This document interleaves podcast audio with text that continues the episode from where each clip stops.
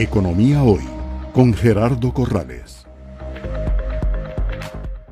Creo que para todos nosotros fue sorpresivo eh, que eh, don Noy Acosta eh, nos presentara estos proyectos de reforma, especialmente porque en el año 2018 hubo una transformación muy importante a través de la ley de fortalecimiento de las finanzas públicas y no esperábamos con un superávit y con las cifras fiscales que se están dando, superávit primario, y que el Fondo Monetario nos ha felicitado por la holgura de cumplimiento de metas, que se viniese a presentar estos proyectos de ley. Entonces no sé cuál es su impresión como introducción, si ustedes estaban al tanto o si al igual que mi persona los tomó por sorpresa. Sí, realmente fue una sorpresa, don Gerardo, porque la ley vigente, que empezó el primero de julio del 19, no tiene cinco años. Ley de renta. La ley de renta.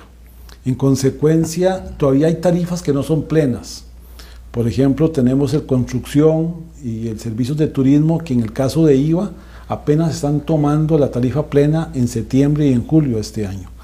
Sin embargo, el proyecto ha dado tan buena recaudación que en diciembre se aumentó la recaudación en un 34%. Entonces no se esperaba nadie que viniera un proyecto con el fin de pretender, digamos, aumentar la recaudación.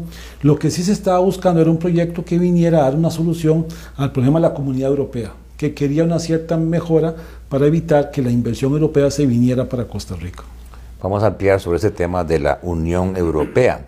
Bien, eh, uno de los supuestos eh, principales que eh, el ministro de Hacienda hace en la conferencia de prensa, y me gustaría su reacción, es que estos proyectos de ley no tienen un propósito de lograr una mayor recaudación tributaria ustedes que son expertos y que han podido analizar eh, los proyectos, podemos con la información que tenemos eh, afirmar o confirmar ese supuesto.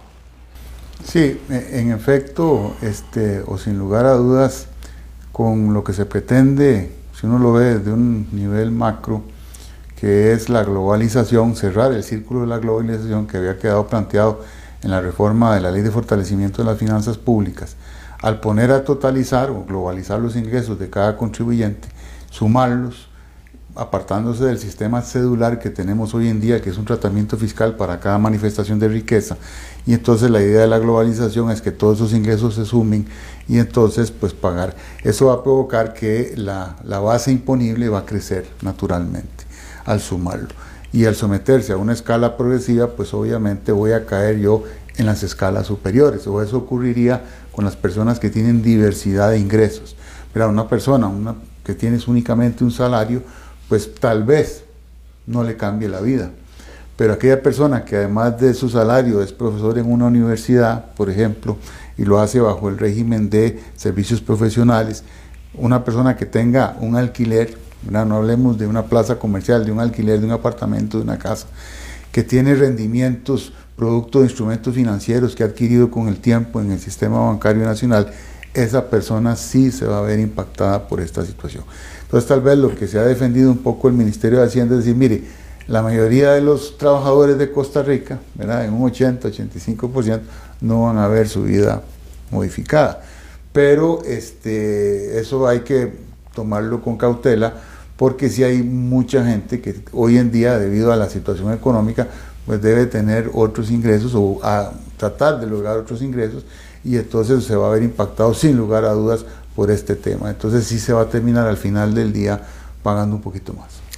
En esa línea, Mario, eh, una de las manifestaciones, no solamente del ministro de Hacienda, sino del presidente de la República, es que lo que se pretende con estos proyectos es un reacomodo de las cargas, tales que las personas de los extractos de ingresos mayores paguen más y las personas de los extractos de ingresos menores paguen menos, siendo que sería entonces una reforma progresiva.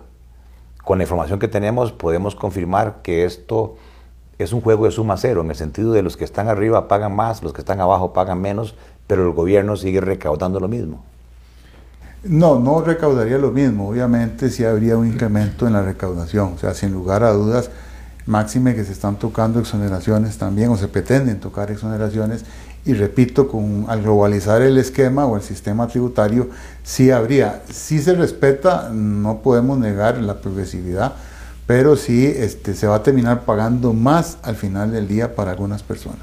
Y en algún momento, Gerardo, la forma que se hace no toca la, únicamente la gente mayor poder adquisitivo, se está tocando mucho la clase media, porque los tractos que se ponen va a hacer que pague. Vamos a ver ahora en el camino cómo el tema de los vehículos, cómo el tema de eliminar las bases especiales de renta, hace que mucha empresa mediana vaya a pagar más impuestos. Economía hoy, democratizando la educación financiera.